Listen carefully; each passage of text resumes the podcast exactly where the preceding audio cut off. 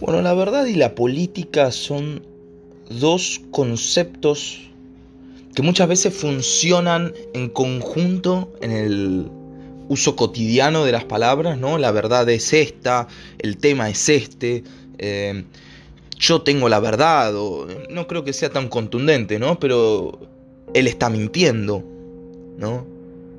O sí, yo te tiro la posta, ¿viste? Son todos como expresiones políticas que se usan muy habitualmente. Pero, pero, a pesar de que haya una conjunción conceptual, porque en cierta forma los conceptos funcionan conjuntamente muchas veces, digo, si uno es político debe poseer la verdad, digo, si uno está en campaña política debe ser capaz de expresar la verdad, ¿no? Digo, si no nadie lo va a votar si no está diciendo la verdad. Discursivamente hablando. Eh, está como esta idea de que el político debe decir la verdad. El problema es que, a ver, cuando nosotros hacemos uso de esas expresiones o esas conceptualizaciones de la idea de verdad, a veces es como que si se ignorara, digamos, todo un, tratamiento filosófico que se le hace a la verdad y un abordamiento mucho más eh, realista contradictoriamente de lo que es la verdad. Realista no, me, no, porque es, porque es eh, tautológico, pero vamos a ponerlo en un término capaz más de, em, digamos, no tan idealista, ¿sí? no tan em, simplista. Y esta es un poco la idea de romper con el paradigma de, primero que nada, que la verdad es alcanzable y poseíble por el ser humano, Salir de esa posición de, que en algún punto, porque el que se cree portador de la verdad es el más religioso de todos, es el más eh, intransigente de todos, es el más... Eh, el tipo que menos se va a poner a pensar en que esté equivocado, el tipo menos abierto a recibir otras posturas, el tipo menos abierto en realidad a la convivencia democrática. Digo, la convivencia democrática que uno está forzado a perder más, una mayor cantidad de veces de las que va a ganar, de las que va a ganar ¿no? Em, entonces, es gracioso porque dos conceptos que son política, política en el sentido de las instituciones, del juego político, ¿sí? no política en otro sentido, como podría ser eh, discursos, ¿no? lucha discursiva. Em, pero acá estamos hablando de la política como la conocen todo el mundo, ¿sí? la política, las campañas políticas, los eh, cargos políticos, la ocupación de un ministerio, la ocupación de un cargo legislativo, el debate político dentro del Congreso, etcétera, etcétera. Bueno, todo ese tipo de juegos involucran siempre el uso del concepto verdad muy cotidianamente. Concepto que, de vuelta, es interesante entenderlo como de cierta forma no solo inalcanzable, sino también espurio. ¿Sí? Em,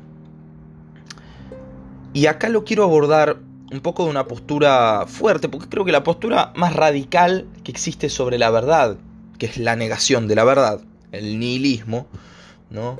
con eh, Friedrich Nietzsche, encontramos muchos argumentos que aunque yo no los crea a fondo, creo que son los terremotos más fuertes que se le pueden llegar a generar a la conceptualización tan estática de lo que es la verdad. ¿Por qué digo esto? Digo, aunque todo lo que Nietzsche diga, uno no lo debe, para mí no lo debe, cada uno hará lo que quiera, pero para mí el hombre nihilista no puede vivir consigo mismo, en algún sentido. Aún así siento que los argumentos nihilistas son los más contundentes para eh, hacer temblar al idealismo, para hacer temblar em, a todo ese racionalismo positivista utópico en definitiva. Racionalismo, vamos a ir concepto por concepto. Idealismo en el sentido de que cree eh, en idearios superiores, vieron como con superiores al ser humano, como que hay cosas de ese estilo que el humano llegue a alcanzar, ponerle la verdad, la justicia, la ética. Todos valores superiores pero el idealismo considera que el ser humano los logra alcanzar y que está en una carrera progresiva y acumulativa ¿sí? aumentando sus capacidades en todos ellos. Es decir, cree que la naturaleza humana es progresiva y que el ser humano mejora, digamos, cada vez más verdadero, cada vez más moral, cada vez más ético, cada vez más justo.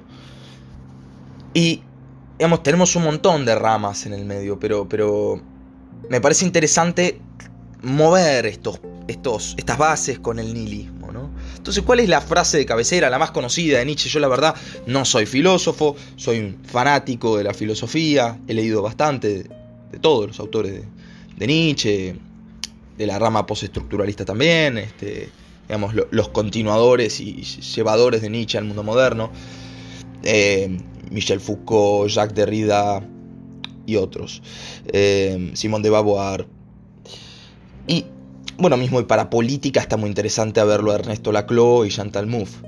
Pero, pero la cuestión de la frase cabecera que podemos partir aquí es la de Nietzsche, no existen los hechos, solo las interpretaciones.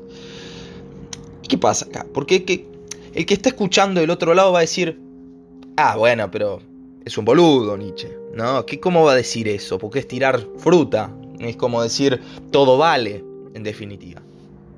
Y, no, no, no es así. Digo, yo siempre escucho a gente, personas, amigos míos, no amigos míos, un montón de personas que dicen, este es un boludo, cuando claramente la persona es muy inteligente, ¿no? Digo, si una persona que uno sabe a ciencia cierta que es inteligente, en el caso de Nietzsche no lo sabemos, pero está reconocido a nivel mundial, digo, claramente inteligente es, como Marx, digo, empezar a decir, es un pelotudo, número uno, sin haber leído las ideas, sin haber leído su obra, sin haber leído interpretaciones de la obra mismo, implica decir que una persona que uno sabe que es inteligente puede creer en una estupidez, una estupidez en el sentido de cognitivamente muy simple, casi como si uno le costara sumar 2 más 2, ¿no?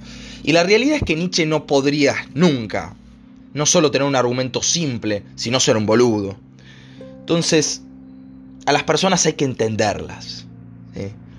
Después caracterizarlas.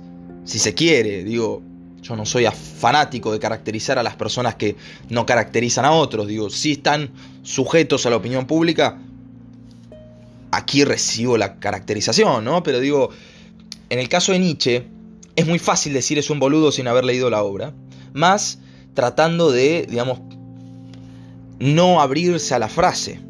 Entonces vamos a tratar de ver la frase. La frase dice, y les tiro otras de la relación de esta frase. Pero digo, la frase no existen los hechos, solo las interpretaciones. Es una frase que no niega una suerte de realidad. Sí la niega en los términos dichos de realidad. A ver, ¿a qué voy con esto? Nietzsche no va a decir, no existen eh, entes Nietzsche me, mataría por la forma que lo estoy explicando, ¿no? Pero, pero quiero que se entienda. Digo, Nietzsche no va a decir, no existe un mundo natural. Nunca diría eso, no, no, estaba, estaba loco, pero ya para el final. Pero digo, nadie puede ser tan tonto como para negar la existencia de un mundo que trascienda al humano. Es decir, yo toco la mesa y acá hay algo. Si golpeo la mesa, hay algo. ¿Me explico? O sea, Estoy golpeándome contra algo. Entonces Nietzsche no te va a decir, no, no, no es, una interpretación. Las formas son interpretaciones. Algo hay. ¿sí? Entonces, ¿a qué voy con esto? A ver, Nietzsche no va a decir entonces que no existe un mundo natural. Claramente existe un mundo natural. El problema que la palabra hecho, ¿sí? la palabra hecho implica desde su etimología que, que algo es cerrado, que algo es concluso, ¿sí? que es eh, casi como definible. ¿Me explico? Como diciendo definicionalmente es esto, es preciso. Y al fin y al cabo, no existen los hechos en esos términos. No existen los hechos porque ya decir algo tan simple como yo golpeo la mano contra la mesa implica una serie de uso de palabras que describen una acción. Palabras que podrían haber sido utilizadas de otra forma. Implicarían cosas diferentes. Ergo, es el uso de las palabras. Esto es mucho más teorizado por, por Derrida, pero, pero es el uso de las palabras el que impide la capacidad definicional precisa. ¿sí? Y la única forma de percibir la realidad por el ser humano es a través de las palabras. O digamos, cuando hablo de palabras, digo cualquier tipo de comunicación no verbal también entra. ¿sí? Son todas comunicaciones. Como no me acuerdo quién solía decir, eh, ya el solo hecho de que existan infinitas cosas, ilimitadas palabras, implica que vamos a tener que usar palabras dos veces. ¿sí? Que van a haber cosas que refieran a más de una cosa. Perdón, palabras que refieran a más de una cosa. Eso implica en cierta forma que ninguna definición va a ser precisa y que las palabras pueden ser usadas de diferente forma. en realidad, el ser humano solo percibe interpretaciones de la realidad. El hecho no existe, no existe algo concluso, si no existe algo cerrado. No existe. Capaz existe en el éter, en la nada, pero para el ser humano no existe. Ese es un poco el concepto más fuerte, ¿no? Digo, tratar de entender que en el fondo uno siempre interpreta, que en el fondo uno no es racional, ¿sí? Este es otro, otro supuesto interesante de romper. Porque claro, uno, dice, uno se cree calculador, ¿no? como un mago calculador que, que si es capaz de desprenderse de todo puede calcular racionalmente y puede llevar adelante una argumentación racional. La cuestión es que la argumentación racional no existe. No existe como la entendía Habermas. ¿sí? Existe entre amigos. En el sentido de que digo amigos es parecidos. ¿sí? No existe, no existe entre distintos. Yo creo que la, la idea del debate racional nace en, gran medida de una pretensión de separarse, ¿no? de creer que el ser humano es tan omnipotente como para decir, bueno, en mi vida privada yo puedo ser católico, eh, o judío, o budista, o musulmán, o lo que sea, puedo tener cualquier tendencia sexual, puedo tener cualquier historia familiar, puedo haber tenido cualquier tipo de problemas en mi vida personal, pero aún así cuando yo voy a la arena pública yo debato como si nada de eso existiera. Me abstraigo de todo lo personal. Y digo, piénsenlo seriamente. ¿Es real eso? ¿No? Porque generalmente las cosas que las personas dicen tienen mucho que ver con lo que las personas viven. ¿Sí? Cómo uno es, en definitiva, es como uno vive. Ergo, e, el debate siempre va a estar sesgado, la postura del debate siempre va a estar sesgada. Entonces es lógico que dos personas puedan comunicarse mejor si vivieron cosas parecidas. Para mí, además, no, no creo en la idea de que todos los debates puedan ser amalgamados. En otras palabras, digo, no creo en la, en la idea de que yo pueda decir un argumento y ese argumento sea digamos, válido, lógicamente válido y coherente en cualquier esquema argumental diferente.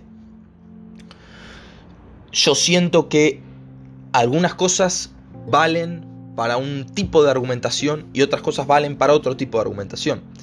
Es decir, son lógicas de alguna forma, son formas de ver la realidad. ¿Sí? Partamos de la base de lo que dijimos antes. Eh, así ahora, eh, por ahí no se entendió esto último que dije, pero quiero, quiero unirlo todo con un hilo.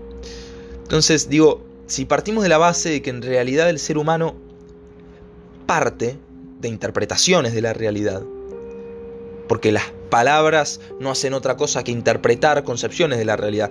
Y mi expresión con la mesa, digo, es muy burdo, pero piénsenlo en las ciencias sociales y en más en la política y la cantidad de conceptos que se manejan. Por ejemplo, si yo les dijera, algo así, ¿no? Como ¿es Colombia un país pobre? O uno más fácil, digo, más fácil de definir, ¿es Argentina un país pobre?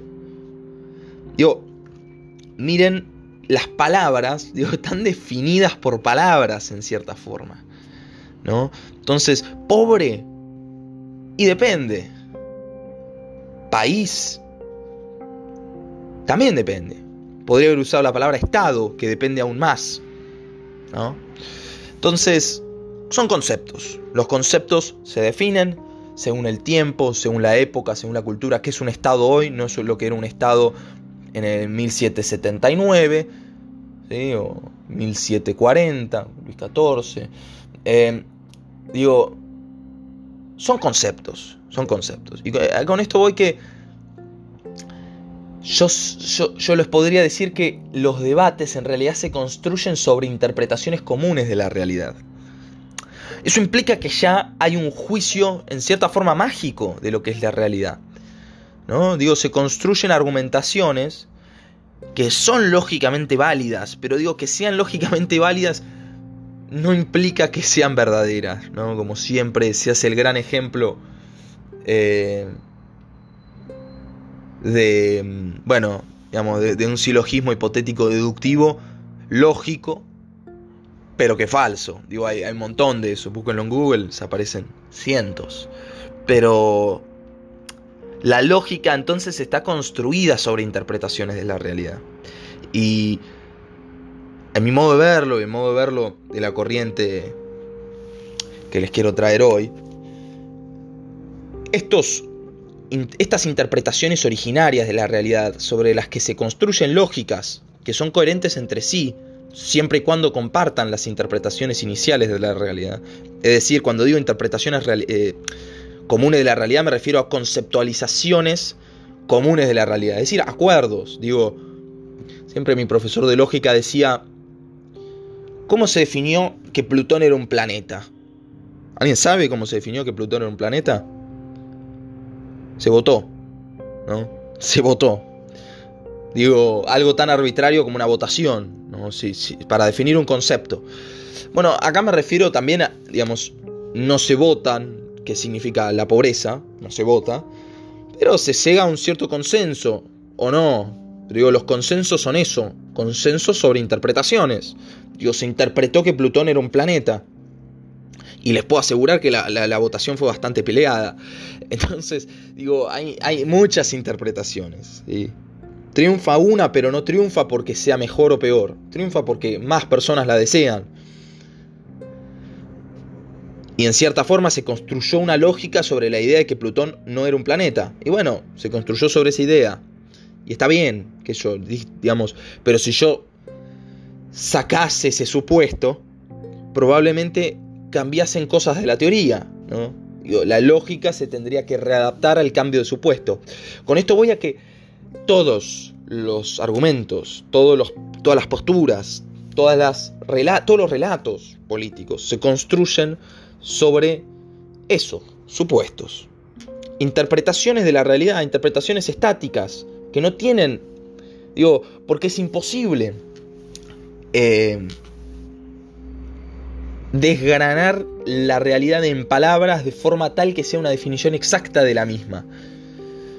Yo creo que son interpretaciones, puramente eso, digo, ni mejores ni peores, distintas, distintas, con mayor validez, digo, porque los valores son eh, legitimidad, no validez, ¿sí? legitimidad, legitimidad, y con legitimidad me refiero a mayor apoyo popular, que en definitiva la única regla si se pone a pensar real que puede existir en una comunidad de humanos, la única regla cuantificable, ¿sí?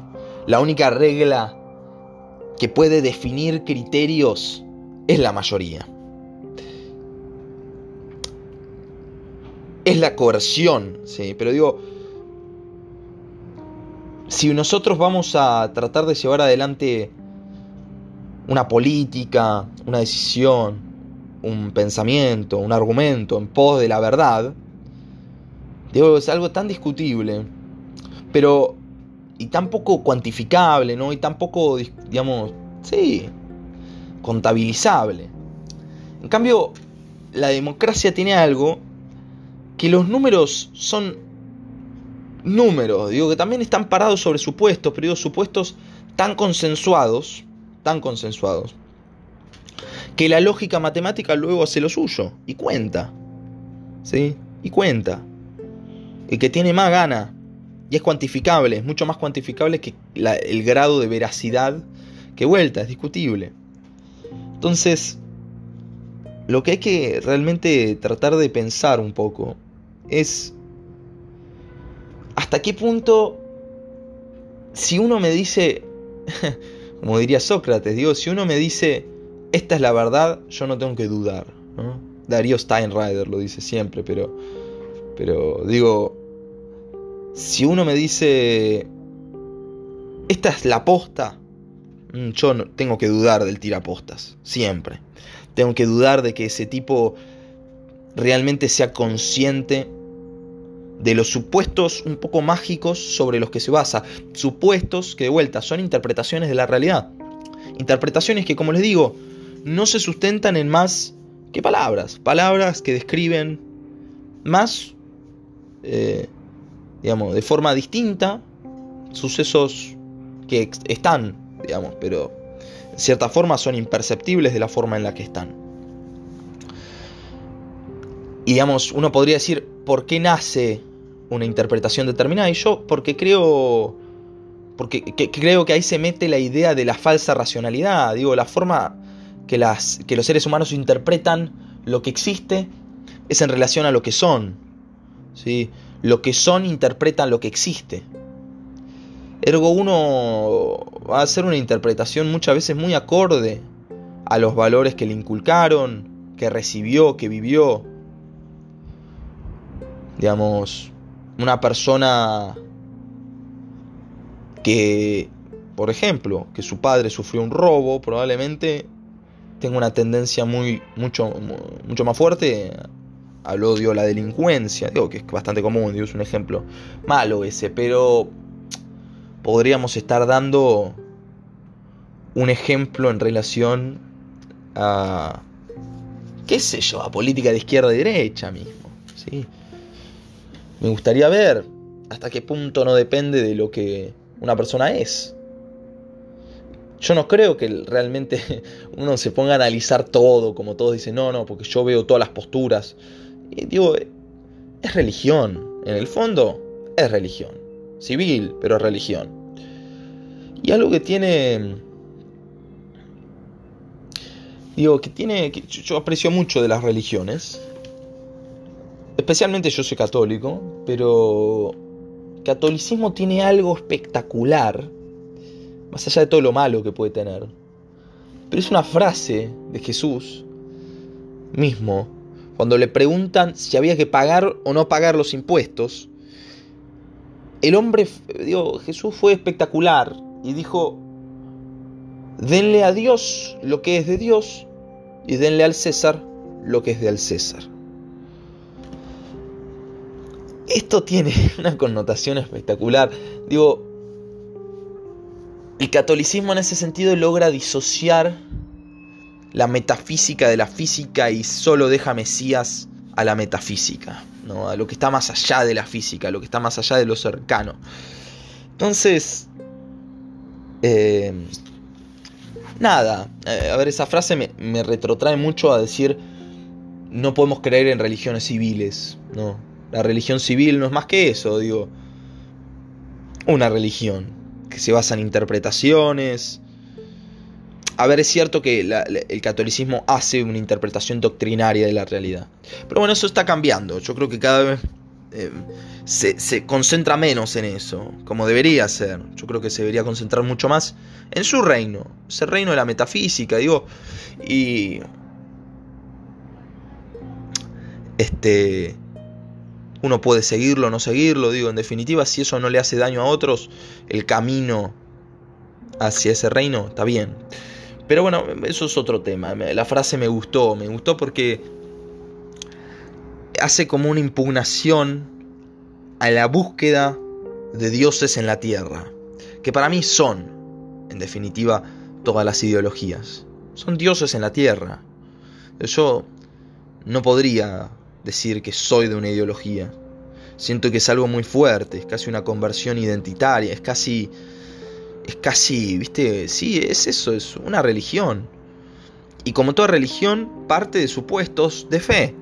Y los supuestos de fe son supuestos que no tienen correlato directo con una realidad palpable, porque yo parto de la idea de que la realidad no es palpable. La realidad está y yo la describo y la interpreto. Pero el hecho, el dato así duro como lo dicen, no existe. No existe, muchachos. Y si creemos que los, encuestas, los análisis económicos que da mi ley, por ejemplo, y que dice, no, estos son datos, son datos, estamos partiendo de la base de que no entendemos cómo se construye una, digamos, como si pareciera que, a veces parece, ¿no? Que, que los datos que trae mi ley son de Cristo, ¿no? Y digo, y a veces no, no entendemos que los hacen seres humanos, digo, que se sientan a estudiar en una computadora y que tienen que definir cuáles variables van a usar, qué variables van a dejar de lado. Digo, cuando uno dice eh, qué explica este fenómeno, decide estudiar estas variables y deja de lado otras. Eso se llama sesgo de selección. Digo, hay varios sesgos, ¿no? Uno es ese, de los más fuertes. Después digo, uno puede, digamos, cuando uno define variables, define conceptos dentro de la variable, es la misma problemática. Entonces, si uno define conceptos, debe marcar límites. Por ejemplo, ¿qué es pobreza? Entonces debe decir, y pobreza, y tengo que definir un salario, una canasta básica. Inflación, ¿qué es inflación? Peor aún, la inflación tiene es de las más difíciles de medir, ¿no? Porque tenemos que definir una canasta de productos y el aumento de esos respectivos productos, digo, ¿hay consenso sobre eso? Sí, hay bastante consenso sobre muchas de esas mediciones. Y eso es lo que hace a la ciencia económica, si se quiere, la más precisa. No me gusta la palabra precisa porque en definitiva no sé si es más precisa o no es más precisa. Lo que sí les sé decir es que más personas creen que es precisa. Ergo es más consensuada, ergo, digamos, tiene más aceptación. Sí, eh, la política no tiene eso, la ciencia política no tiene eso. Por eso, digo, a veces se crea la, a la economía como una tecnificación espectacular de la realidad y que parece que sea una, tiene una precisión. Yo no creo que tiene, digamos, eso, la precisión no precisión a cada uno, pero que tiene más consenso y más aceptación general seguro. Pero eso no implica que sea mejor o peor, la verdad. Digamos, eso es para otro tema. Pero en definitiva, es, mi, punto con este episodio de la verdad y la política es un poco que descrean. Que descreer, que descreer. Y hay que realmente someterse a un proceso de empatía, porque como les digo, digo no, no hay racionalización real. Entonces, en definitiva, el marco que va a guiar toda conducta humana en la política es la emoción. ¿sí? Decir otra cosa y creer que uno es un robot no es real porque uno es un ser humano y probablemente, digo, haciendo un análisis psicológico yo podría entender por qué una persona piensa lo que piensa o más o menos entenderla. Pero, pero la conclusión final que les quiero dejar con todo este recorrido que hicimos medio desordenado por pensamientos, formas de ver la realidad es eh, que descrean de la verdad en la política. Que si hoy se sienten fijadísimos en una ideología no crean que racionalmente van a recibir datos del otro lado y los van a creer. Porque no pasa así, no existe. De vuelta, los datos los van a ver ya de forma cejada. Si es que existen datos, digo, porque ya también creer que, que les van a llover datos, que además los datos probablemente ustedes van a decir que son falsos. Entonces lo que tienen que hacer es, es otra cosa. La conversión, digamos, es tan emocional que se cree racional. ¿sí? Digo, somos tan, tan religiosos en el fondo, tan creadores de, dioses y magos, que yo siento que a veces es como pudor que nos fuerza a creernos superiores, irracionales y maquinarios. Pero bueno, mi, mi, propuesta y mi pedido en cierta forma es someternos a la empatía. Y la empatía es un valor fuerte porque es abandono de mis convicciones emocionales, ¿sí? abandono de mi emoción que me lleva a un esquema racional y tratar de entender emocionalmente, no entender racionalmente, porque nunca voy a poder entender racionalmente al diferente. Porque de vuelta parten de interpretaciones diferentes de la realidad. Entonces yo me tengo que someter a entender, no digo legitimar, querer, gustar, pero tengo que tratar de decir por qué un tipo piensa así y por qué siente lo que siente.